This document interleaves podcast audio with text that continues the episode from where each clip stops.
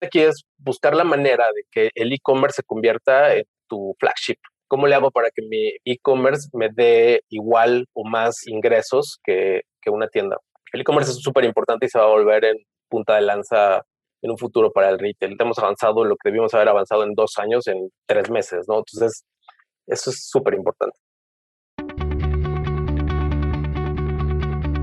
Amazing Retail es el espacio creado por GetIn, la plataforma que cuida la salud de tus clientes y vendedores con su semáforo de saturación.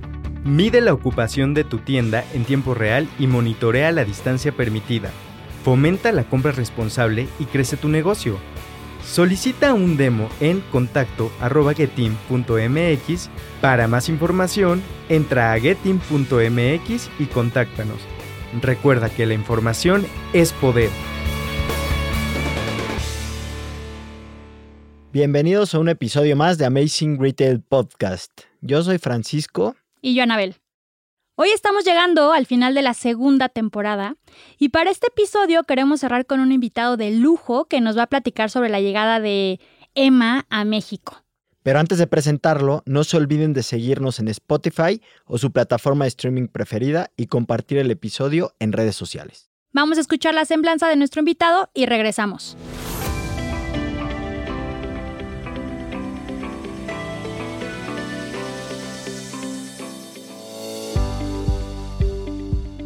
Hoy en Amazing Retail Podcast recibimos a Arturo Rocha, Country Controller de EMA y Mumuso. Arturo es profesional del retail con más de 20 años de experiencia en gestión de equipos de ventas y operaciones. Tiene más de 5 años en las áreas de Business Analytics y KPIs Management. Trabajó en marcas como HM, Cash America Pound y CNA. Estudió la licenciatura de Administración en la Universidad de Guadalajara. Bienvenido a Amazing Retail Podcast. Arturo, bienvenido y muchísimas gracias por tu tiempo, por estar aquí con nosotros. Y por qué no, para dar un poquito de contexto a las personas que nos escuchan, nos platicas sobre Emma y Mumuso y lo que haces tú en, estas marcas. Hola Frank, hola Anabel, claro que sí, muchas gracias este, por, por invitarme. Y bueno, son un par de marcas muy interesantes, son marcas de estilo de vida. Mumuso es una marca coreana que inspira, está inspirada en la, moda coreana con diseños coreanos, como la misión de la marca es tener, es que todos disfruten de la vida. Entonces es como buscar la simplicidad en la, vida a través del diseño de manera muy accesible. Y por otro lado, Emma, que también es una marca que se dedica a, a buscar el estilo de vida, es una marca que representa simplicidad, claridad y calidad. Eh, es una marca europea, en este caso es el, estilo de vida europeo traído a México y también al alcance de las manos de todos nosotros. Es como un resumen de lo que es cada una de las marcas. ¿no? Gracias, Arturo. ¿Y cómo ha sido el traer Emma y Muso? ¿Cómo ha sido el camino de traerlos a México? Pues mira, Muso en un principio es la que más tiempo tiene en México. Tenemos desde el 2018 con la marca en México. Vimos que había un nicho de mercado que no estaba tan explotado Después de eso, pues ya hubo otras marcas que llegaron aquí y que también empezaron a, funcionar. Pero nos damos cuenta que en México es un buen mercado para justo para el diseño, para tener una calidad de vida buena, porque los clientes que, que, tenemos son justo lo que están buscando, ¿no? Estar a la moda, tener artículos a su alcance que les faciliten la vida. Y en el caso de Emma, pues una vez que teníamos ya esto y que vimos que el, mercado estaba así, quisimos dar un paso adelante y trajimos una marca que sí tiene muchos años en el mundo. Emma tiene 95 años de haber eh, sido fundada en Holanda, este, no tanto como las otras marcas que son orientales. Y este, dijimos, pues hay que traer a Emma, que tiene un mucho mejor producto y eh, nos adelantamos un poco cómo está el mercado. Oye, y justo eh, clavándome un poquito en Emma, pues Emma también lo, lo trajeron prácticamente durante la pandemia. ¿no? O sea, fue un poquito, o sea, la idea tal vez venía un poquito antes, llega el COVID, cambia planes. ¿Cómo, cómo sortearon eso? Pues mira, para abrir una marca pues es complicado, como saben. Ya estábamos planeando la apertura desde el 2019, o sea, sabíamos que íbamos a abrir en el 2020. Teníamos planeado abrir en mayo de 2020, sin embargo, pues vino la pandemia, eso retrasó un poco los planes de expansión pero atípicamente primero abrimos nuestra tienda digital justo para sortear esa situación, ¿no? Entonces, la tienda digital estaba planeada para 2021, o sea, nos adelantamos un año y este, en junio del año pasado, en plena pandemia, este, iniciamos nuestras operaciones a través de nuestra tienda digital. Sí, invirtieron prácticamente, ¿no? O sea, abrieron, invirtieron el proceso de, de la apertura. Es correcto. Y digo, la pandemia es lo que ha hecho ahora con prácticamente todo el retail, ha cambiado toda la forma de, pensar y las estrategias. No somos los únicos que hicimos eso, también hay una marca sueca que acaba de llegar a, México que hizo lo mismo, tuvo que iniciar primero con su tienda online y apenas va a abrir su primera tienda, apenas acaba de abrir su primera tienda física, ¿no?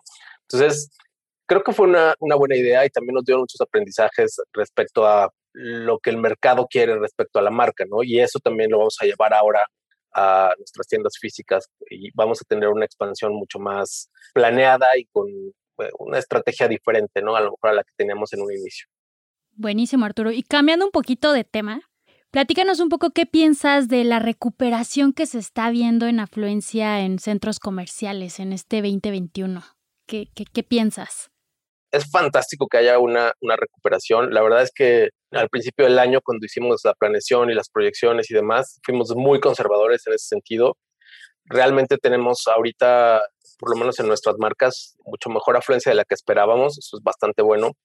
Pero sí creo que debemos de tener algo de cuidado al respecto. Hablando de planeación, sobre todo, ¿no? Como hacia dónde vamos en cuanto a, las restricciones que tenemos obviamente nos ayuda a reactivar la economía y, el, y, el, y en este caso el retail, pero este, sí creo que pues desgraciadamente vamos lento, ¿no? esto tiene que ver mucho con la, con la pandemia y con la vacunación, no va tan rápido, sin embargo, pues sí hemos visto una diferencia en estas últimas semanas. La proyección es que vaya a ser como una especie plana, vamos a ver cómo se comporta, esperemos que vaya a mejorar.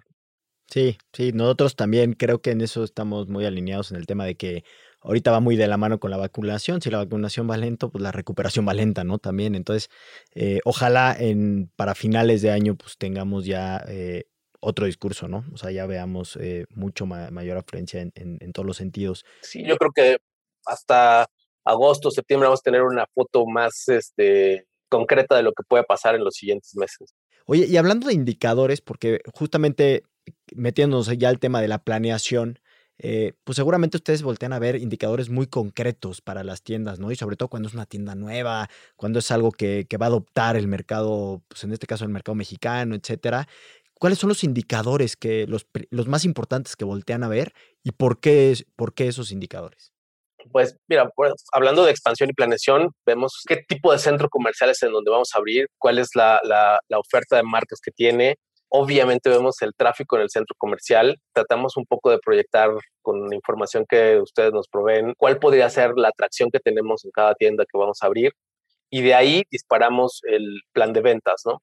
Una vez que tenemos el plan de ventas, pues también decimos, ok, ¿qué es lo que vamos a necesitar para que, nuestros clientes tengan una buena experiencia?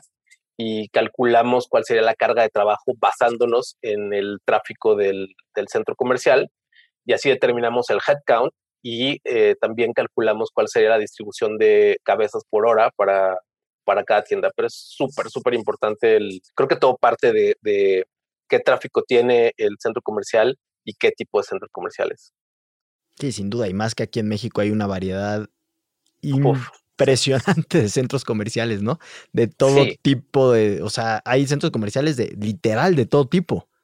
Sí, o puedes tener un centro comercial, o sea, no sé, Perisur, que es top de top, y, eh, donde hay muchísimo tráfico y, y, cerca de ahí tienes Arts, que no tiene tanto tráfico como centro comercial, pero compensa el, ticket promedio. Entonces, eso es lo que también eh, metemos en, en, la mezcla y es como terminamos dónde queremos abrir, cómo queremos abrir, de qué tamaño es la tienda, cuántos SKUs va a tener, etc. Órale, súper bien, Arturo. Y un poquito ya hablando en detalle en un indicador que es la de conversión de atracción, ¿Has implementado alguna acción? ¿Has visto algún cambio en este indicador? O sea, ¿nos podrías dar ciertos ejemplos, platicarnos un poco? Originalmente, antes de la pandemia, traíamos muy buena atracción, andábamos casi al 5% de atracción. Este, y ahorita, pues, como todos, hemos caído en la atracción. Sin embargo, creo que estamos por encima del mercado.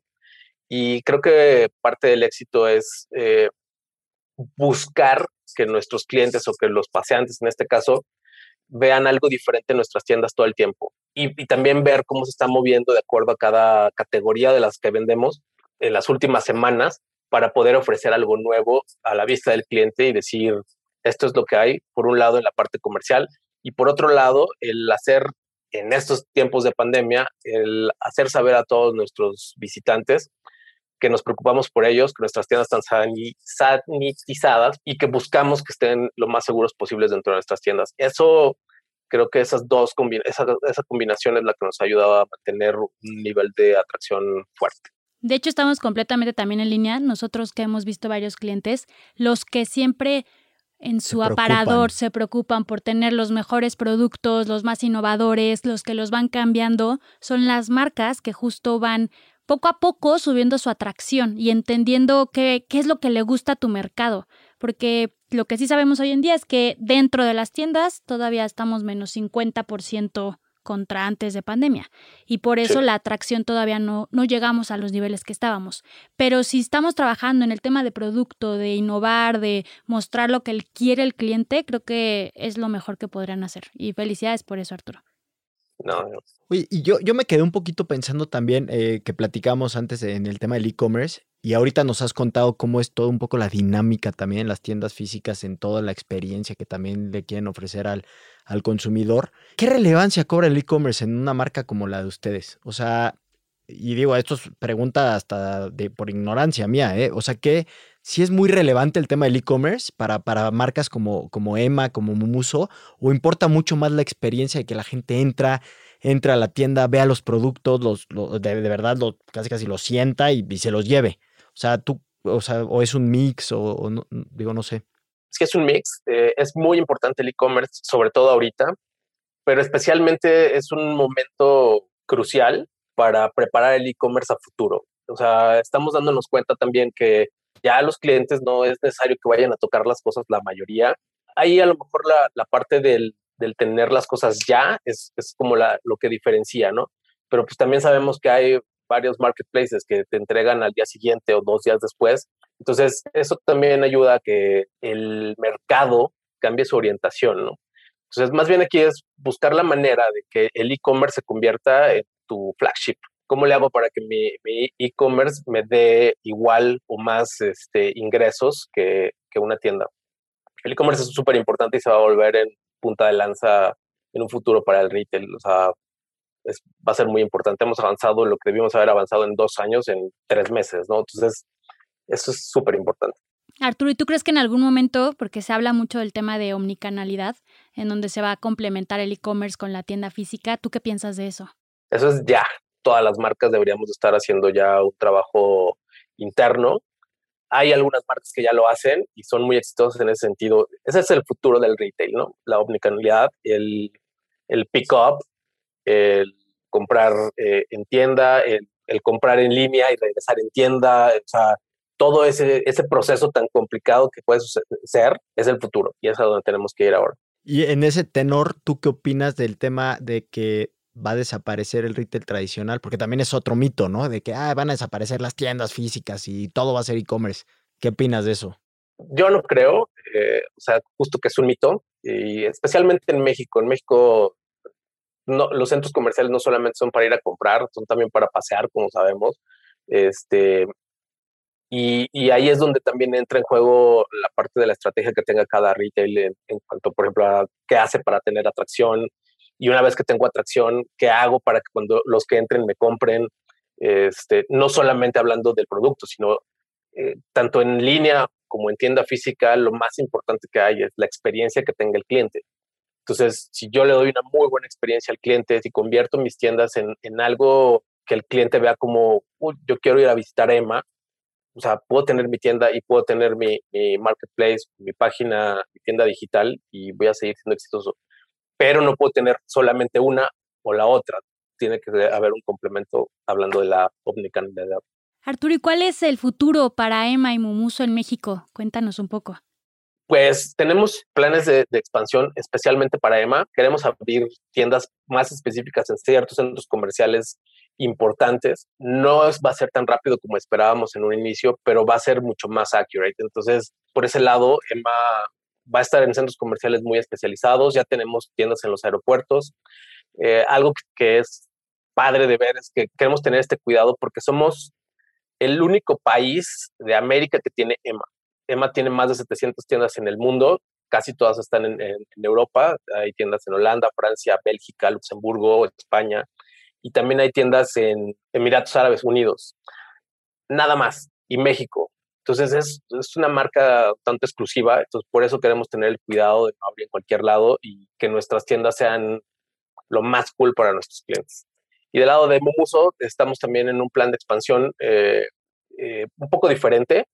Eh, tenemos cubiertos muchos centros comerciales, vamos a buscar también tener buenas ubicaciones dentro de los centros comerciales, pero también vamos a buscar la forma de acercarnos a, nuestros clientes en, otro tipo de tiendas un poco más pequeñas a lo mejor, como shopping shops, y, este, y eso ya lo, lo, veremos próximamente. Buenísimo, felicidades. Y pues Arturo, ya nos estamos acercando al final de este capítulo y siempre nos gusta concluir con una reflexión o un consejo sobre lo que consideres más importante de todo lo que hemos platicado hoy como para dejarle a nuestra audiencia un par de tips de lo que hemos platicado hoy en cuanto a indicadores, eh, qué fijarse para abrir una tienda, etcétera, todo lo que comentamos hoy, ¿qué te gustaría como remarcar?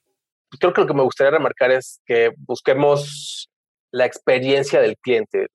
Y una parte muy importante de la experiencia del cliente sí es, es la, parte comercial, qué productos vendo, cómo los tengo, cómo está mi, mi tienda pero algo que de repente se nos va de las manos es la data que tenemos para dar esa experiencia al cliente. En ese sentido, cuando tienes data y dices, ah, ok, esta es la hora específica en la que tengo más visitas, o esta es la hora específica en la que tengo más paseantes, o esta es la hora específica en la que vendo más piezas o la que menos vendo, puedes tener los recursos necesarios y la, la capacidad de dar la atención y el ofrecer esa experiencia a los clientes. Creo que mi reflexión para este día sería justo eso, el volver a ver números eh, también para, para poder ofrecer la experiencia. Buenísimo. Muchísimas gracias Arturo por tu tiempo, por acompañarnos hoy. Nos dio muchísimo gusto que tú cerraras este, esta temporada 2 y pues gracias. Y pues que sigan los éxitos. gracias a ustedes. Muchas gracias. Esperemos que sí.